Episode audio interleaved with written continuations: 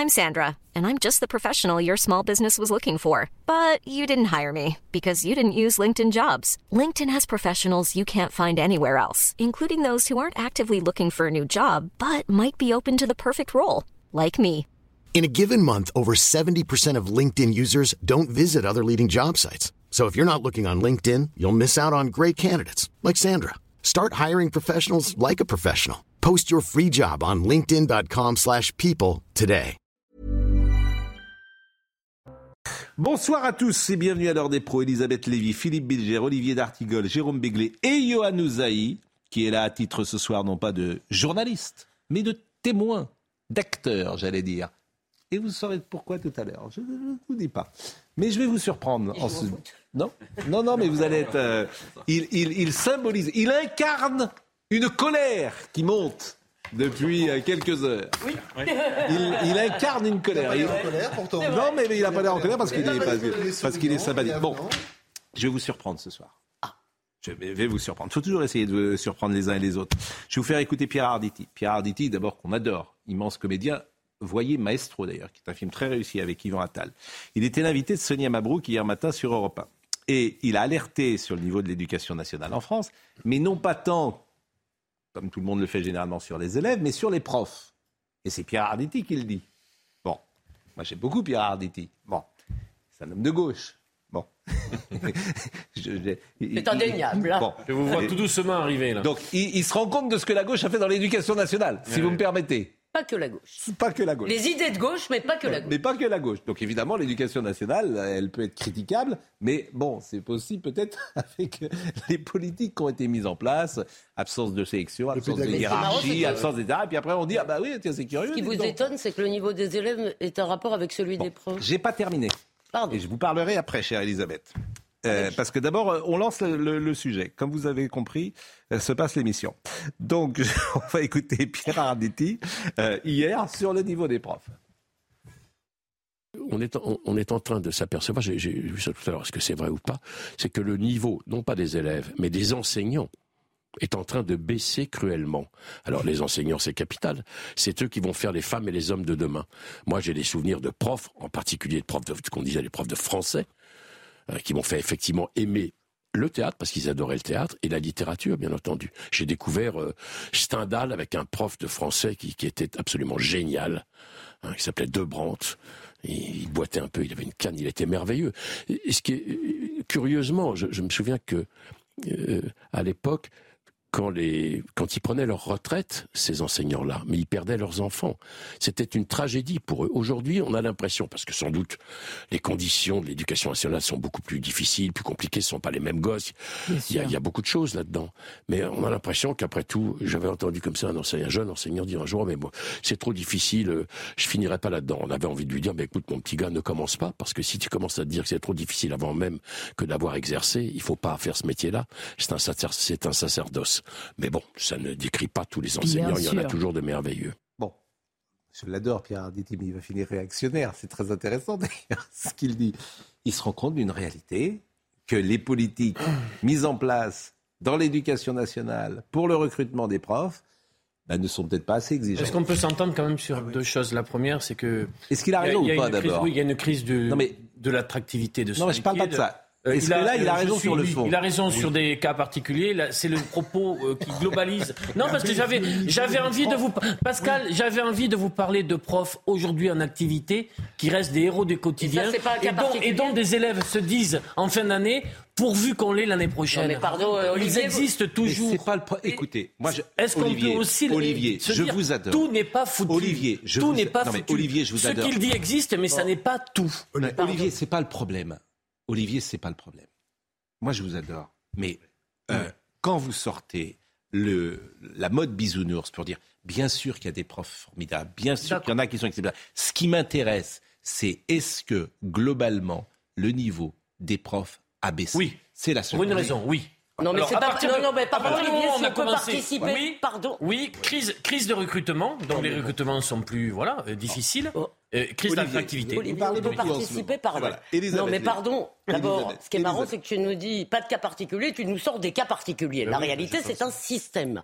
Et ce système, le niveau des élèves a baissé parce que le niveau des profs a baissé, parce que le niveau d'exigence a baissé, évidemment, parce qu'on les recrute n'importe comment, mais pas seulement maintenant. C'est pas parce qu'ils gagnent pas assez d'argent. J'en ai assez, euh, les- j'en ai assez d'entendre ce, ce discours. C'est tout simplement parce qu'on a dit l'enfant est au centre du système. Il faut qu'il s'épanouisse et il faut pas lui mettre des notes. Il faut pas qu'il redouble. Et les profs sont, les profs qui ont aujourd'hui 40 ans, ils sortent de cette école-là.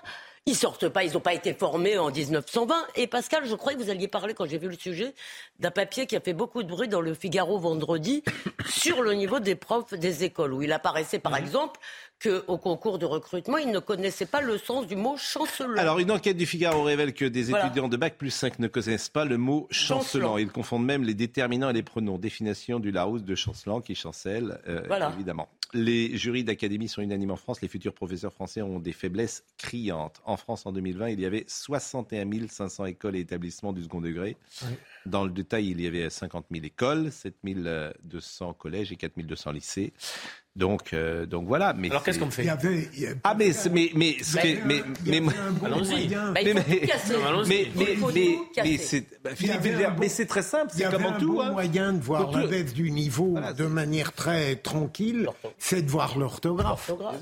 Euh, avant même, quand je voyais des professeurs Hmm. critiquer les élèves et l'orthographe, et bien sûr, on a réglé le problème en ne comptant plus les fautes d'orthographe. Comment faire pour que les meilleurs éléments du système universitaire, ceux qui ont fait leur humanité, comme on disait, il puissent se diriger vers les métiers Il d'enseignement faut refaire l'université d'abord.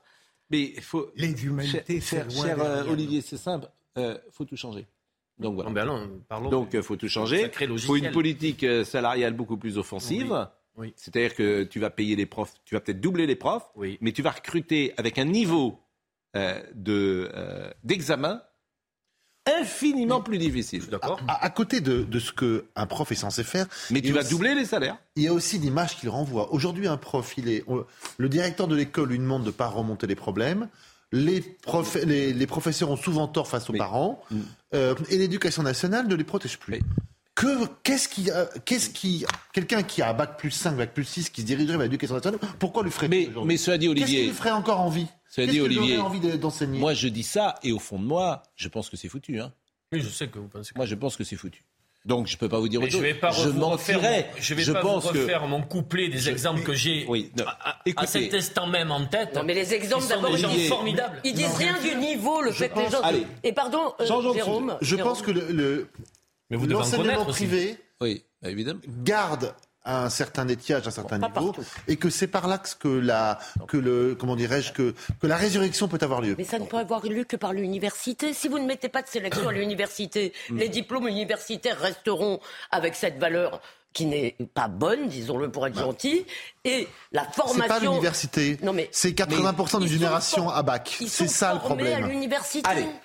À partir du moment où on veut, on veut façon. donner le bac à 80% d'une génération, n'a on pas de a sens. complètement affaissé le niveau du Mais- bac, ça et donc l'entrée à l'université derrière est devenue rien du tout. Mais évidemment, vous avez raison. C'est-à-dire Parcoursup. Pourquoi Parcoursup est en Parce que 80% des gens sont en- vont au bac, ça n'a pas de sens. Ah, Dans le temps, c'est pas d'ailleurs, tu peux être extrêmement. T'es un sur deux ou un sur, et euh, pas être 40%. doué dans les études, ça n'a absolument rien à voir. Enfin, on- tout ça, on le sait. Enfin, on avait un truc qui marchait très très bien. Et on l'a foutu par Comme terre. le nucléaire, comme tant de choses, on l'a mis par terre. Voilà. Je vous dis, je fais ça à grands mais euh, et puis tu peux multiplier les exemples. Donc c'est foutu. Voilà. Yohann Usaï, Ah, L'homme en colère. l'homme en colère. Très en colère. Très en colère. Alors, vous êtes. Mais, mais, mais je vais vous Plus dire. en colère que Pascal Mais, mais non, mais, non, moi je suis pas du tout en colère. Mais euh, Ah euh, comment dire, euh, vous incarnez une colère qui monte depuis 2-3 heures sur les réseaux sociaux. Et pas seulement sur les réseaux sociaux, parce que Bien sûr. Que se passe-t-il? Il y a une grève à la SNCF, ça tout le monde le sait. Ah ben. Avec les, les- les annonces ont été faites aujourd'hui. Hey. Et c'est vrai qu'il y a des centaines de milliers de Français qui aujourd'hui Eh ben ont alors- reçu un, un SMS ou un mail de J'en fais partie. Genre, ben, je vais, c'est je vais être en colère avec vous. Eh ben, alors, dites-moi 27 le SMS. Dites-moi le- je peux plus. Donc vous avez Oui, reçu, si bah vous aviez un train prévu le, Alors, dites-moi le Eh SMS que vous avez 24, reçu. voilà, vo- votre train numéro du 24 décembre en l'occurrence, à destination de la moitié Mais- Lyon, voilà, est supprimé en raison de mouvements sociaux, échange ou remboursement possible sur Eh SNCF. Etc. Voilà. Donc vous recevez ça et le conseil de la SNCF, c'est vous dire euh, si vous pouvez, partez avant. Bien sûr, partez demain, partez jeudi. Oui, Tout est complet. Tout est complet d'abord et puis on travaille. Donc c'est extrêmement difficile. Donc il n'y a pas de solution de repli en fait. Monsieur, Non. Non, mais c'est- votre train 8, euh, 8473 du 25 décembre à descendre Bordeaux-Saint-Jean est supprimé en raison d'un mouvement social des aiguilleurs. Si vous souhaitez À vous, c'est reprogrammer votre aiguilleurs, voyage c'est- c'est- c'est moins commun. Ou obtenir son remboursement sans frais, nous vous invitons. Bon, qu'est-ce que je fais? Je vais me connecter. Tous les trains du 25 décembre Sont pour complets, Bordeaux évidemment. sont complets ou annulés, sans exception. Je me dis, je regarde Bon, le 24 C'est-à-dire décembre. que votre maman qui, euh, c'est pas indiscret de. Ben, elle habite Bordeaux, âge, je ne peux pas la voir aujourd'hui.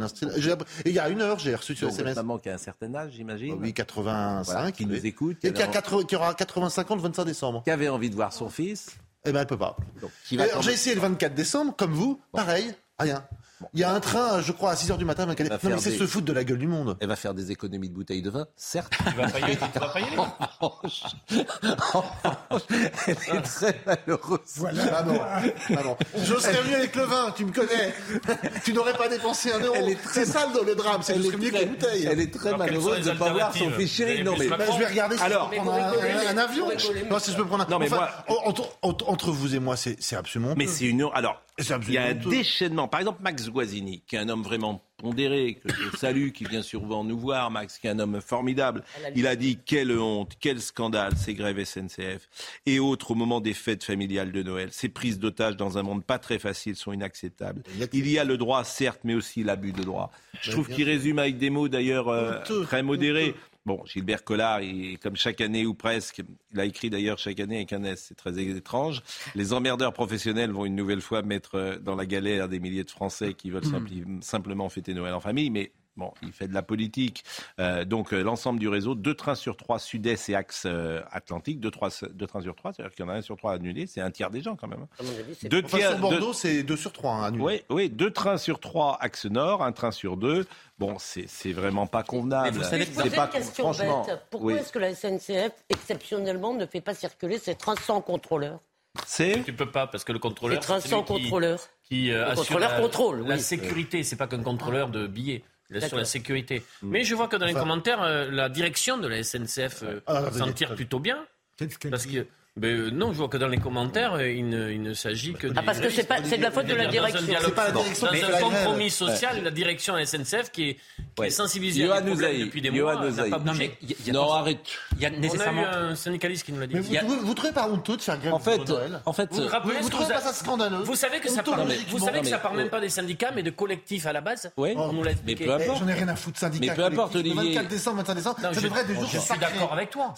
Mais, Olivier, vous êtes toujours d'accord, mais vous êtes d'accord que l'école va mal, mais il y a- qu'il y a quand même. Mais parce vous qu'il faut vous bien pourriez de- me dire, il y a des trains qui roulent, hein Vous pourriez me dire dit. ça Non, vous pourriez dire, il y a pas des dit. trains qui roulent. Je l'ai pas dit. Il y en a quand même, Je tous les trains pas ne roulent dit, pas. Pascal. Bon, bah oui, mais. Il y a une responsabilité bon. qui est nécessairement partagée Alors, parce ah. que vous savez que sur les 20 dernières années, Tout le monde va sur, prendre sur les 20 voiture. dernières Non, années, si on parle du mois de décembre, sur les 20 dernières années, est-ce que vous saviez combien il y a eu de grèves à la SNCF. Les 20 dernières années en décembre. 17 ou 18? 14. Mais tout le 14 temps, grèves sûr. sur les 20 dernières années en décembre. Donc dans un premier temps, on est plutôt tenté de se dire, Ouais. ils ont leur raison de faire grève. Et puis quand on réfléchit, on se dit, mais quand même 14 grèves en 20 ans au mois de... Je parle pas de Noël, je parle de décembre. On se dit qu'il y a un problème de dialogue social dans cette boîte qui est quand même assez effarant. Et que quand on en arrive à faire 14 grèves en 20 ans en décembre, Ouais. il y a une responsabilité qui est partagée. Et- et- et- Ma famille prime. écoute et demande des bouteilles de toutes parts, je vous signale, Bon. à cause de vous. Euh, là, comment dirait les avions, euh, me dit euh, quelqu'un, vont, vont être, euh, ou quelqu'une, vont être interdits bientôt entre Paris et Bordeaux pour Oui. le En climat. l'occurrence, c'est vrai. C'est bien que- sûr. alors, donc, dans un Oui. an ou dans deux ans, quand vous Cathy avez une grève de qui la SNCF, vous d'Angoulême. pouvez plus aller à Bordeaux. C'est Oui, 2h20, bah, non ni à Lyon. 2h30 C'est Ni à 2h, Non, mais- 2h05, 2h10 Bon, normalement. Écoutez, merci Johan euh, d'avoir témoigné de votre Ah, colère. je- Non, mais c'est vrai que c'est un. Mais c'est Voilà, moi, scandaleux. je, je veux être modéré, mais oui, mais c'est un scandale, c'est C'est une un honte. Et... Mais, mais ça monte forcément, ça monte Bah oui, fortement. je- hein. Alors, en 24, plus, 20. Vous recevez un Ça, SMS ça peine concerne poli. 250 000 personnes à, Ah ouais. peu près, Mais pour oui, l'instant, mais, hein, euh, selon les estimations. Oui, mais c'est. Qui ont vu leur train annulé. Oui, mais c'est. C'est énorme. Mais non, mais Oui, ça montre, mais c'est une colère impuissante. Un SMS à peine poli en plus. hein, Un Oui, SMS. mais- euh, Bah, oui, Pascal, oui. euh, ce qu'a dit Max euh, Guazzini, il y a Oui. un vrai problème. Ils exercent un droit, Mm. mais il est complètement dévoyé. Et qu'est-ce qu'on peut faire contre Mais, ça mais là encore, faut changer de logiciel, cher ami. Mais je le crois. faut mais- tout changer de logiciel. Qu'est-ce que vous voulez que je vous dise? Donc, euh, Et après, on va commencer par interdire les grèves. Mais dans la démocratie dans, telle dans- qu'elle euh, existe voilà, aujourd'hui, dans, certaines. euh, euh, comment, bah, les militaires ne font pas grève, je crois. Les policiers ne font pas grève. Oui, mais C'est pas nouveau. À faut certaines l'étendre. Bah dates. oui. À Et, et l'idée encore qu'il puisse y avoir sur de vrais problèmes. Bah, quand vous avez, quand il y a abus de droit, qu'est-ce que vous faites? Mais Olivier, reconnaissez Ne- que 24-25 ne- décembre, c'est des journées En fait, vous, particulières. en fait vous, vous rompez avec ce qui a été la, la force de notre pays sur Oui. le compromis historique Mais qui ça a pu fonctionner pendant des années. Mais le compromis expiré, ça, ça fait 15 Mais ans mais, vous euh, disent. Ouais, ils le sont si maltraités, vraiment, Olivier. Ah, on a vu un si témoignage concernant les. Je t'assure, c'était Villedieu qui c'est qu'on a eu. Allez, Euh, un on témoignage avance. assez précis, oui. mais on, on- on avance de toute façon. Et, Mission de travail difficile, oui. oui, mais tout est toujours difficile. Non, je le dis. Euh, ce qui va être. Merci. Avec plaisir, Pascal. Et on vous retrouvera tout à l'heure pour Soir 22h, Info. soir info. On va réveillonner tous les deux alors. Comment On va réveillonner tous les deux. On se tient au courant en fin de semaine. Si vous souhaitez rayonner avec euh, Jérôme, Vous- avez le vin, hein, on est d'accord. C'est Chose première, chose Des deuxième. des chips, n'importe quoi, ça c'est pas grave. Mais Il rigole pas sur le. Et vous êtes gonflé quand même. hein. Euh, Vous avez qu'à me réveillonner chez moi, vous avez mangé des chips ou pas? Vraiment, c'est c'est diffamatoire ce que vous dites. Mais non, bon. Non, c'est- Personne c'est- ne l'a cru, Jérôme. Alors, le RTE. Alors, RTE, c'est magnifique, RTL aussi. Ça, c'est encore un sujet. Pendant des mois ou des semaines, en tout cas, on nous a expliqué qu'on allait euh, nous éclairer à la bougie. Et alors maintenant, ce que je trouve insupportable, vraiment toujours, c'est Ah on a bien fait de parler parce que grâce à ça, vous prenez moins de douche, vous avez décalé votre, votre machine à laver. Bah, on a pris les mesures, Il monsieur. fait. Euh, comment Il le fait. ben oui, il a décalé, il a, il a décalé sa machine à laver, il l'a mis dans le couloir. Voilà.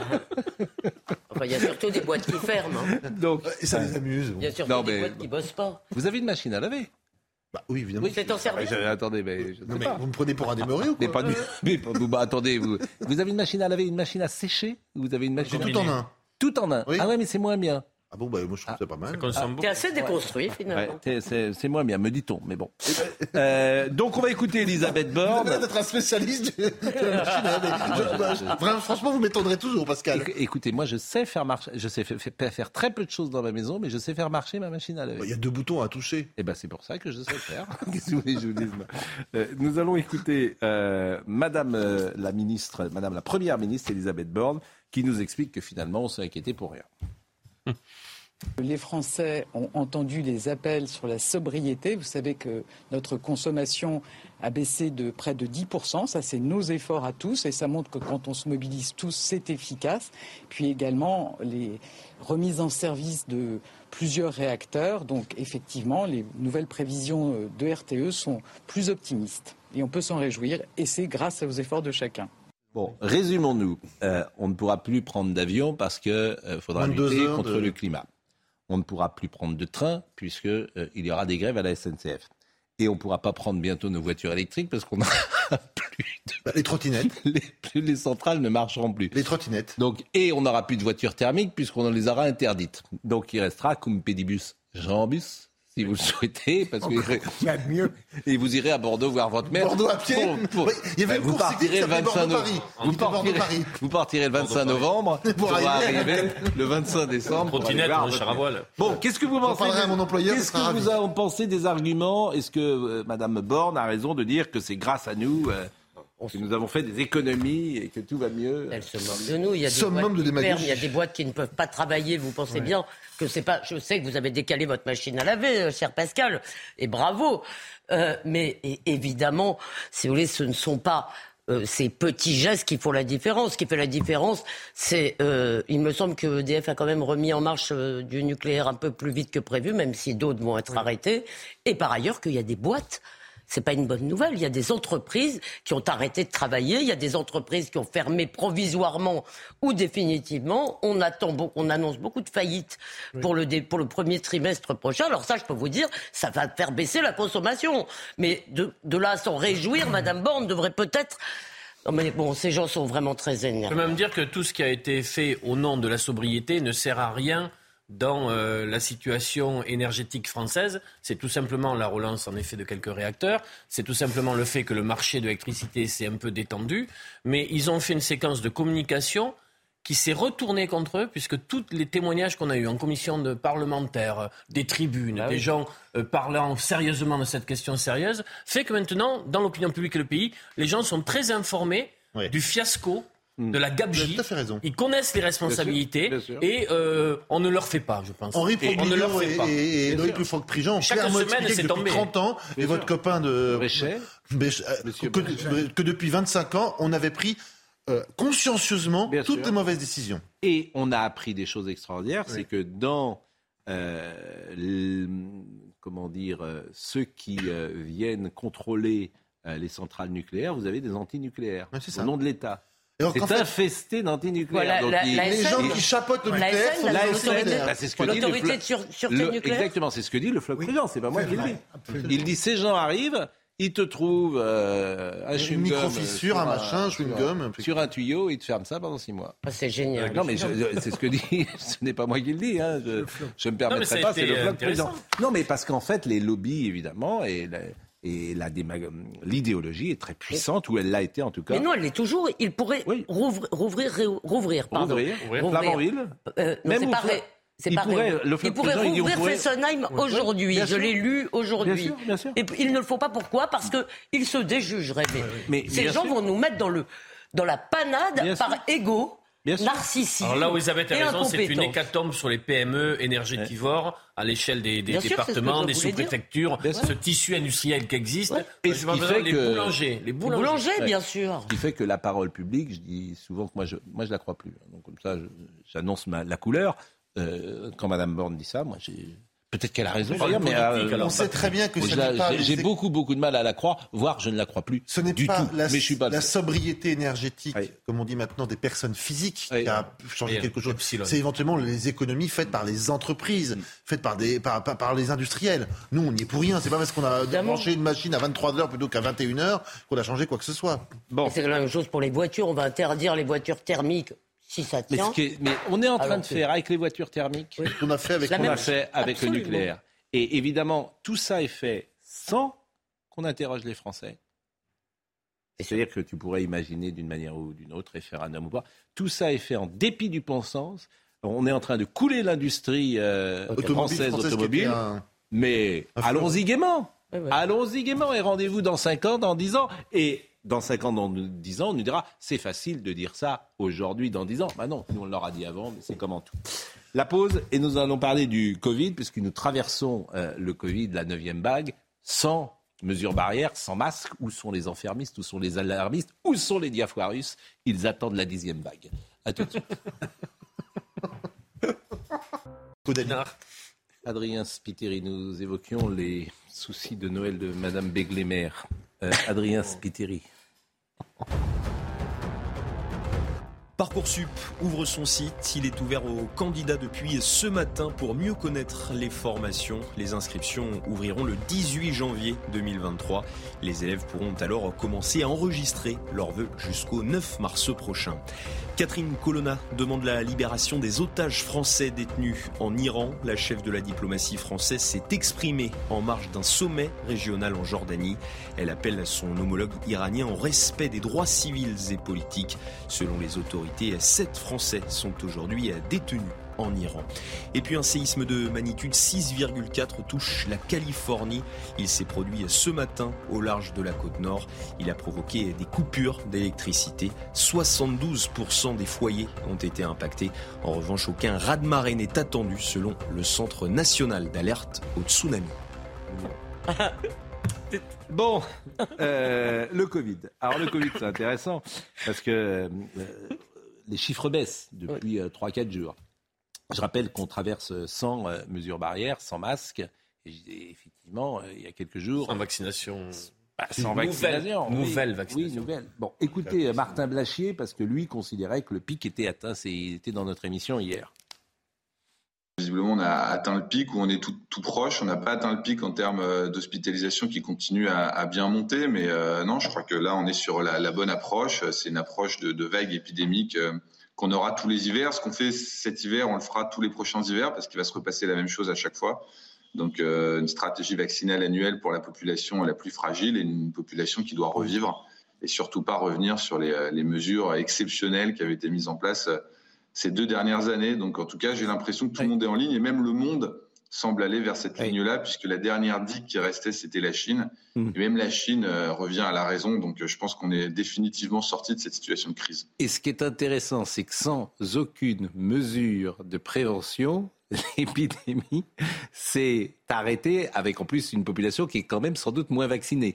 De là à dire que sans aucune précaution, il y a un ou deux ans, nous aurions eu les mêmes résultats, c'est un pas que je ne ferai évidemment pas. Euh. Martin euh, Blachier, bien évidemment. Mais je constate que cette épidémie s'est arrêtée sans aucune précaution. Comme toutes les épidémies, euh, chaque hiver, euh, qui une fois qu'elles ont atteint leur pic, redescendent, mon cher Pascal. Et il n'y a surtout pas d'afflux en réanimation. Il y a C'est- 1500 personnes en soins critiques, donc sur la vague, il y a eu 300 personnes euh, en plus. Donc il n'y a pas un afflux euh, Non, massif. il y aurait plus de monde hospitalisé pour les grippes dans les hôpitaux français. Et les que pour le bronchiolites. Ouais. Bronchiolite, c'est pour les enfants, donc c'est pas la même Très. Chez les intéressant parce adultes, que moi, je vous assure, l'histoire du masque. euh, J'ai reçu ici Cyril Cohen. Je lui ai posé la question sur le masque. Est-ce qu'il y a des études qui expliquent que le masque ne sert à rien? Il m'a dit oui. Est-ce qu'il y a des études contradictoires? Il m'a dit oui. Il a dit qu'il le portait dans les transports en commun. Il y a un très bon papier euh, dans le Figaro aujourd'hui euh, sur Monsieur Fauci qui quitte. euh, Anthony Fauci. ouais. voilà, oui. Anthony Fauci, le grand. euh, bon, au début de l'épidémie, ça fait, il a 80 ans. 80, oui. Il est euh, virologue. Mm. Au début de l'épidémie, il a dit le, le masque ne sert à rien. Ça fait juste 50 ans ou 60 ans qu'il est sur euh, les épidémies. Ça, on peut l'entendre. C'est un peu différent pour non, la, mais vous vous rendez compte Moi, je suis, ça, je trouve ça sidérant. Et puis après, il a dit il faut mettre le masque. Voilà quelqu'un qui a Oui, bossé oui, pendant oui. 60 ans sur les épidémies qui dit le masque, ça sert à rien. Donc, le Et pour- puis, trois mois plus tard, il dit ah, mais faut mettre un masque. Alors, effectivement, moi, je Mais me dis est-ce que c'est pour des raisons médicales ou politiques? J'ai le droit de me poser Non, la mais question. donc, le Covid Mais ça, c'est ce que je dis, c'est monsieur Fauci, c'est pas moi. hein. Mais, mais donc, Pascal, le Covid est devenu un coronavirus comme les autres. Il reviendra de manière saisonnière. Mais est-ce qu'on peut quand même se dire que les différentes phases de vaccination nous ont peut-être permis d'atteindre un niveau d'immunité, de protection qui fait que euh, ça- Regardez ça, a la pris, Chine, ça on a a- pris cette trajectoire. Regardez la. Chine, on s'aperçoit que leur vaccin Sinovac, c'était un mauvais vaccin. Ils ont aujourd'hui une vague considérable, visiblement mortelle. Je vous rappelle que l'OMS dit qu'il pourrait y avoir 1 à 2 millions de morts en Chine dans les mois à venir. Alors évidemment, ils sont un milliard vaccin de Ils ont un vaccin qui n'est pas efficace. Quand même, on, on a le droit de dire que en Europe, on pas s'est pas si mal débrouillé que ça. Je sais que maintenant, vous essuyez. Non, on parle du masque, la vaccination. masque. Je dis- je n'ai pas entendu Pascal dire qu'il fallait pas se vacciner. Euh, c'est- je me il nous trompe fait un bloc commun. Hein. c'était par rapport à la je, vous, séquence. euh, je vous dis que les- la, la vaccination, le, le 12 juillet 2021, Emmanuel Macron m'a demandé de me vacciner pour ne pas transmettre le virus. C'était la raison pour laquelle. Ça, je me c'était un faux. C'était faux. C'est tout ce que je dis. Il fallait Donc, vous demander de vous vacciner pour ne pas développer une forme grave de la maladie si vous Mais, chopiez mais, la bactérie. sauf que les formes graves, on sait qu'ils les développent. Alors après, tu peux, ça, il y, a y toujours un cas, mais globalement, on sait qui est mort ou qui a terminé en réa. À 99,99, bien sûr. Il y a toujours. euh, Mais est-ce que tu dois vacciner tous les gosses de 16 ou 18 ou 19 ans? Mais on a posé tellement de fois la question. l'époque- Mais, mais surtout, que- pourquoi on ne prend pas le modèle de la grippe? Qui on Bon. incite à se vacciner contre la grippe? Les personnes Et âgées écoutez maintenant Madame Borne, parce qu'il y a toujours un argument, évidemment, maintenant, il on, on- on- faut, faut porter le masque pour aider les personnels soignants. Voilà ce qu'elle nous dit. Pour aider ces personnels soignants, on a tous une part aussi un rôle à jouer et c'est notamment le respect des gestes barrières, le port du masque dès qu'on est dans un espace clos où on est nombreux, comme ici. Donc je vais bientôt remettre mon masque, mais donc il faut absolument respecter les gestes barrières. Et puis un appel aussi à la vaccination. hein. On a eu du retard dans la vaccination contre une épidémie de grippe qui pourtant est, est très forte et qui s'annonce aussi très dure. Donc c'est très important de se faire vacciner. C'est aussi très important de se faire vacciner contre le Covid, de faire son rappel. C'est très important. Oui. Donc, si je résume, sur les décisions importantes, nous ne sommes pas consultés. On s'assoit sur l'avis des Français sur plein de sujets. Et Madame nous fait un petit prêchi-prêcha sur le mode toi aussi fais un petit geste. C'est-à-dire, nous sommes tous responsables. C'est-à-dire, en gros, euh, on est respons- on n'est pas du tout responsable et surtout, on est impuissant pour les choses importantes. Donc, vraiment, ça suffit. Quoi. Ce prêchi-prêcha de maîtresse d'école, ça suffit. Philippe, vous en avez marre. Je sens que ce soir, Non. c'est Noël. Vraiment, Non, vous en avez marre. mais pas du tout, Là, vous êtes au, au bout, au bout de votre Ce life. sont des su- Comme disent les Non, jeunes. Ce sont des sujets sur lesquels je n'ai rien à dire. Mais- J'ai mais l'impression Il y a plein de sujets sur lesquels j'ai rien à dire et je parle quand même. C'est un peu le principe de l'émission. hein. C'est d'ailleurs sa spécialité. hein. C'est le principe de l'émission. C'est sa spécialité. Mais Il en a fait un concept. Je ne vois rien Il a fait fortune avec ça. Je, ne sais pas quoi dire, mais je vais même le dire. Aux, aux propos pertinents qui sont Parmi- donnés. Vous connaissez le meilleur film de, de Audiard. C'est vous pas parce qu'on n'a énerve rien à pas, dire qu'il faut ça. fermer sa gueule. Ça ne m'énerve pas. Pour m'énerver, il faut que j'ai Oui. euh, le sentiment d'une connaissance. Eh ben, vous savez quoi? Ah bon? Ah bah oui, quoi, ça, bon. Un petit peu. Un petit peu. Un petit peu. Un petit peu. Non, mais que voulez-vous que je dise sur, par exemple, votre dénonciation du masque et des vaccins? Et je ne dénonce rien, Non. je rapporte ce que dit M. Faussi. Bien sûr. Non, mais vous avez très bien fait. J'avais lu le même article. Vous l'avez lu, le papier du Figaro ce matin. Très bon mais papier. je n'en tirerai 81 pas, ans. euh, je serais incapable d'en tirer des conclusions aussi décisives. Mais et- et- en- en- Aussi. vous allez terminer. Orienté. Et Vous a- définitive. Vous, et allez- définitive. vous allez terminer le 24 décembre chez Jérôme Béglé. hein. Si, ça, si ça Mais continue. s'il a du vin, ah ben non. Bon. En plus, je peux plus en Alors- Le vin est un antiviral. Alors, je vais vous dire. Vous avez envie de parler de quoi? Mais de tout. Ah, de tout. Bah, vous figez de moi. Vous Non, me dites que... mais j'aime, Bon. je vais vous étonner, Pascal. Oui, oui. C'est probablement une pratique que vous ne cultivez pas assez. J'aime écouter. Je pense que sur l'esprit. là- Je là, pense êtes- que sur l'esprit. Ah, là, là, là, vous êtes de Noël pas va gentil. tomber sur vous, Je vais vous hein. dire pourquoi vous n'êtes pas gentil. Parce que dans la vie privée, je parle pas tout le temps. Mais si je me mets à écouter en animant, je peux vous dire que je veux bien faire Bernardo. hein. ça serait une nouvelle euh, euh, manière d'animer des émissions de télévision. Bien sûr. Je veux bien, mais, Mais vous je, êtes, suis- mais vous je suis. êtes obligé de parler. Ah, je fais mon métier. Mais il y a parfois un niveau. Mais est-ce que Bon, vous pensez eh ben, que dans les alors- repas de Noël, les gens parleront de, en famille de l'électricité? Je ne crois Ah pas. oui. Est-ce Ah, qu'ils parleront du virus? Je ne crois pas. Ils ont peut-être, ils ils parleront certainement de, de choses euh, différentes parce qu'ils n'en peuvent plus. Bah, vous, dans votre Oui. dîner de Noël, j'imagine, vous direz, tu te souviens quand on est allé en Russie en 52 sur Ah la non, tombe je de, allé en 88. de Joseph En 88. Je veux dire, En 88. Il vient mal décrocher. Les nuits blanches, Jacques les nuits blanches, j'y suis allé en 88, juste après mon black bac, c'était les nuits blanches de Leningrad, Ah qui n'était pas encore Saint-Pétersbourg. Magnifique. Emmanuel Macron. ville. Écoutez, Ah. J'avais prévu de parler de vos en volin. J'avais perdu. Ah non, on peut parler peut-être de Blois. Parce que ce qui se passe à Blois, euh, euh, avec cette femme, et ça c'est un sujet grave, Qui sort? cette femme qui veut porter plainte, qui va au commissariat, euh, sa plainte euh, n'est pas prise, elle sort du, commer- du- du commissariat et son compagnon l'a quasiment tuée. Elle est dans le coma. Ça, c'est un sujet grave. Et ça, c'est un sujet sérieux. Et, et peut-être avez-vous, sur le plan judiciaire, quelque chose à nous dire. Je voudrais juste qu'on voit le, ce que nous dit Jeanne Cancard là-dessus. Le rassemblement a réuni ici plusieurs dizaines de personnes devant le commissariat de Blois, à l'intérieur duquel la jeune femme âgée de 24 ans est venue mardi dernier pour déposer plainte contre son ex-compagnon. Nous avons rencontré des membres de son entourage qui nous ont expliqué que quelques jours auparavant, elle était allée se réfugier chez sa maman car elle se sentait en insécurité. Elle aurait même changé là-bas son numéro de téléphone avant de venir finalement porter plainte ici. Sauf que pour une raison que l'on ignore encore, les policiers présents ce jour-là eh bien, lui auraient demandé de repasser plus tard, de revenir le lendemain. Elle est donc rentrée directement chez elle et c'est à ce moment-là que son ancien compagnon l'aurait donc violemment agressée. Nous avons rencontré plusieurs voisins de cette jeune femme. L'un d'entre eux l'a retrouvée par terre, le visage totalement ensanglanté. La jeune femme était inconsciente. En ce moment, elle est dans le coma. Son pronostic vital est toujours engagé. De son côté, son ex-compagnon, lui qui a pris la fuite, avait rapidement été interpellé.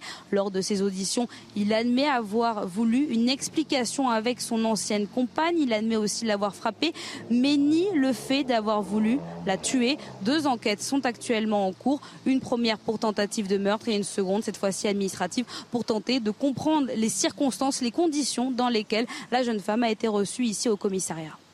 Donc la victime souffre de lésions hémorragiques cérébrales majeures. Son pronostic vital, euh, Jeanne le disait, est engagé. Son pronostic neurologique a été qualifié de sombre. Dans un communiqué du parquet. Euh, quelles étaient les relations avec son ancien compagnon? Il, il s'était rencontré en août dernier. La victime avait décidé de mettre fin à la relation début décembre. Lors de ses auditions, il a indiqué qu'il voulait avoir des explications. C'est ce que disait euh, Jeanne Cancard euh, à l'instant. Et manifestement, le policier entendu aujourd'hui par les JPN, celui manifestement qui n'a pas entendu ou voulu entendre cette dame, avait déjà fait l'objet d'un avertissement cet été pour mauvaise gestion d'un appel au 17 il semblerait que ce soit tout simplement une faute, humaine. Mais d'ailleurs, j'ai cru comprendre que le ministre de l'Intérieur avait donné l'ordre à tous les commissariats de prendre les plaintes dès que la victime, une victime se présentait. Et, moi, ce qui me paraît euh, très éclairant dans ce drame, c'est que j'ai toujours pensé que dans beaucoup de domaines, judiciaire, policier, médiatique, terroriste même, à chaque fois, plutôt que de faire une nouvelle loi, il faudrait se pencher quelques secondes sur la cause des dysfonctionnements et des, et des horribles tragédies. On verrait qu'à chaque fois, c'est une défaillance humaine. Mais il faut faire un mauvais contrôle. Il faut quand même faire attention, et c'est affreux, c'est atroce, mais peut-être que si on avait enregistré sa plainte, elle serait quand même rentrée chez elle après. Donc c'est affreux. C'est mais euh, non mais c'est-à-dire que euh, mais, moi, ce qui m'étonne, c'est que même euh, cette dame s'était rendue chez sa propre mère quelques jours avant et et manifestement, il y a des feux qui n'ont pas, euh, ou des alertes qui n'ont pas fonctionné, bien sûr. Euh, pas seulement la, plainte, il faudrait qu'elle soit mise en sûreté ou qu'elle soit protégée à ce moment-là. Alors c'est difficile de le dire avec cette, cette actualité, mais il semblerait que les, retours que nous ayons fait que l'accueil en, ah en, commissariat, en gendarmerie, mm. euh, s'améliore euh, réellement et que les les, les, les, organisations féministes qui sont aux côtés des victimes disent on, on, note quand même une amélioration. Il y a encore des choses à gagner, mais il y a, il y a une, une, progression positive. Moi, je connais quelqu'un. C'est difficile de le dire après cette Moi, je connais quelqu'un qui a été reçu avec beaucoup d'égards. Il l'a dit après. Vaux-en-Velin. Euh, ce qui est intéressant dans Vaux-en-Velin, c'est qu'il existe d'autres Vaux-en-Velin. Et Vaux-en-Velin, quand je dis qu'il en existe d'autres, c'est des cités où il y a des squats en permanence euh, qui sont euh, occupés par des dealers, etc. Et Jeanne Cancard a fait une enquête vraiment tout à fait remarquable où elle montre que dans, certains, dans certaines villes, dans certains coins de France, il y a possibilité qu'on retrouve les mêmes choses. Et ce qui m'étonne, c'est que tout ça se fait depuis des années personne n'intervient, tout le monde mmh. s'en fiche visiblement, les policiers ils interviennent une fois mais le lendemain c'est reparti, Là toujours la même chose. C'est le problème des squatteurs, c'est le problème des migrants Non mais tant que vous ne changerez pas la loi, etc. Vous voyez le sujet de Jeanne de Cancard, parce qu'il est vraiment remarquable, la réalité que vivent certaines gens. À l'entrée de cette cité d'Ivry-sur-Seine, des jeunes squattent le hall de cet immeuble, transformé en point de deal. Sur les murs, des tags dessinés par des flammes et des interrupteurs calcinés. Une fréquentation et un état de délabrement qui font craindre le pire aux habitants. Tout le monde a peur des incendies ici, parce que euh, ça fait des dégâts. Il n'y a, pas d'extincteur dans les couloirs, il n'y a rien. Dans cet autre bloc d'habitation, le récent drame de Vaux-en-Velin est dans tous les esprits. Nicole a 70 ans, elle habite ici depuis 40 ans. Toute la journée, elle est confrontée aux jeunes qui ont pris possession des parties communes pour vendre et consommer de la drogue. Moi, j'en peux plus. Hein. J'en peux plus. Vous voyez, j'essaie de barricader ma porte pour mettre un rideau, pour euh, pour plus sentir cette fumée. J'ai mis des trucs en bas et tout. Ils s'amusent à brûler, vous voyez. Vous regarderez, ils ont marqué MAMS ou je sais pas quoi. Ils peuvent très bien mettre le feu. Hein. Ce qui est arrivé à Lyon peut très bien arriver euh, dans une des cités. Hein.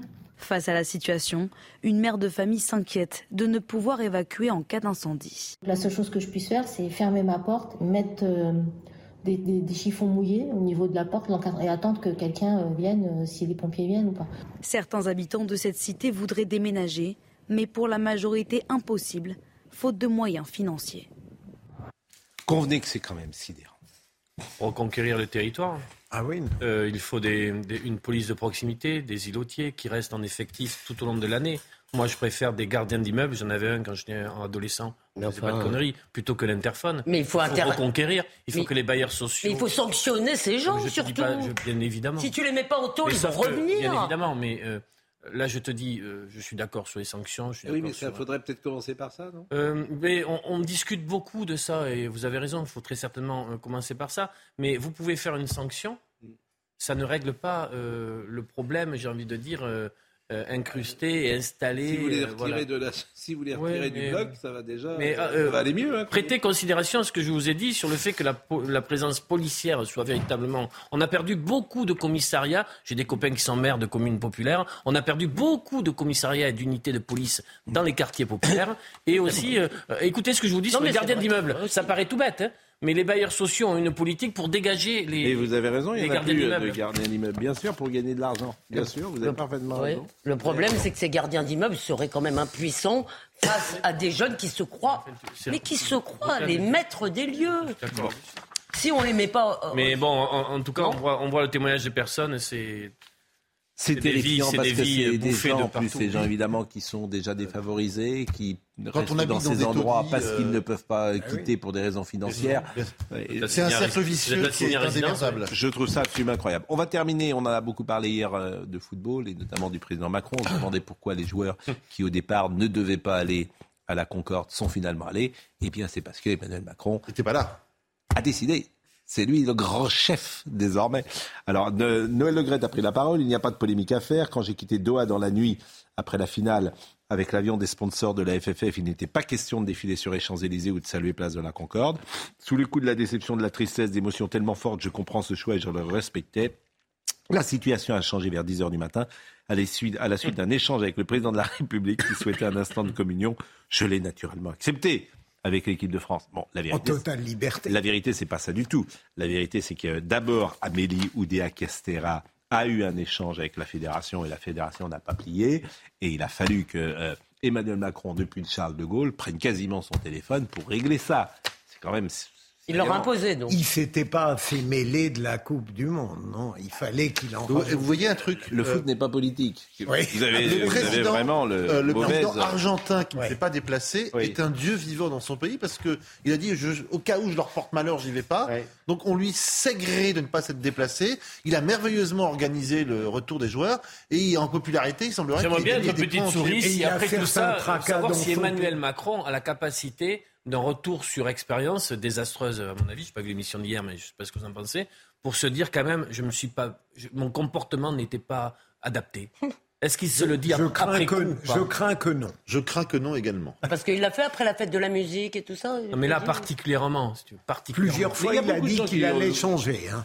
Pour être tout à fait honnête, nous, on Oui. a effectivement assez été, Beaucoup de gens qui trouvent que c'était bien. On a été c'était, assez euh, critiques ici, oui. mais ceux qui apprécient Emmanuel Macron euh, apprécient euh, ce qu'il a pu faire. Jacques Vendroux l'a dit tout à l'heure. Voilà, vous Ah oui. écouter par exemple euh, Carl Olive qui était ce matin Ah oui, avec euh, qui était ce matin avec Yves Calvi, qui était assez offensif d'ailleurs sur RTL sur ce sujet.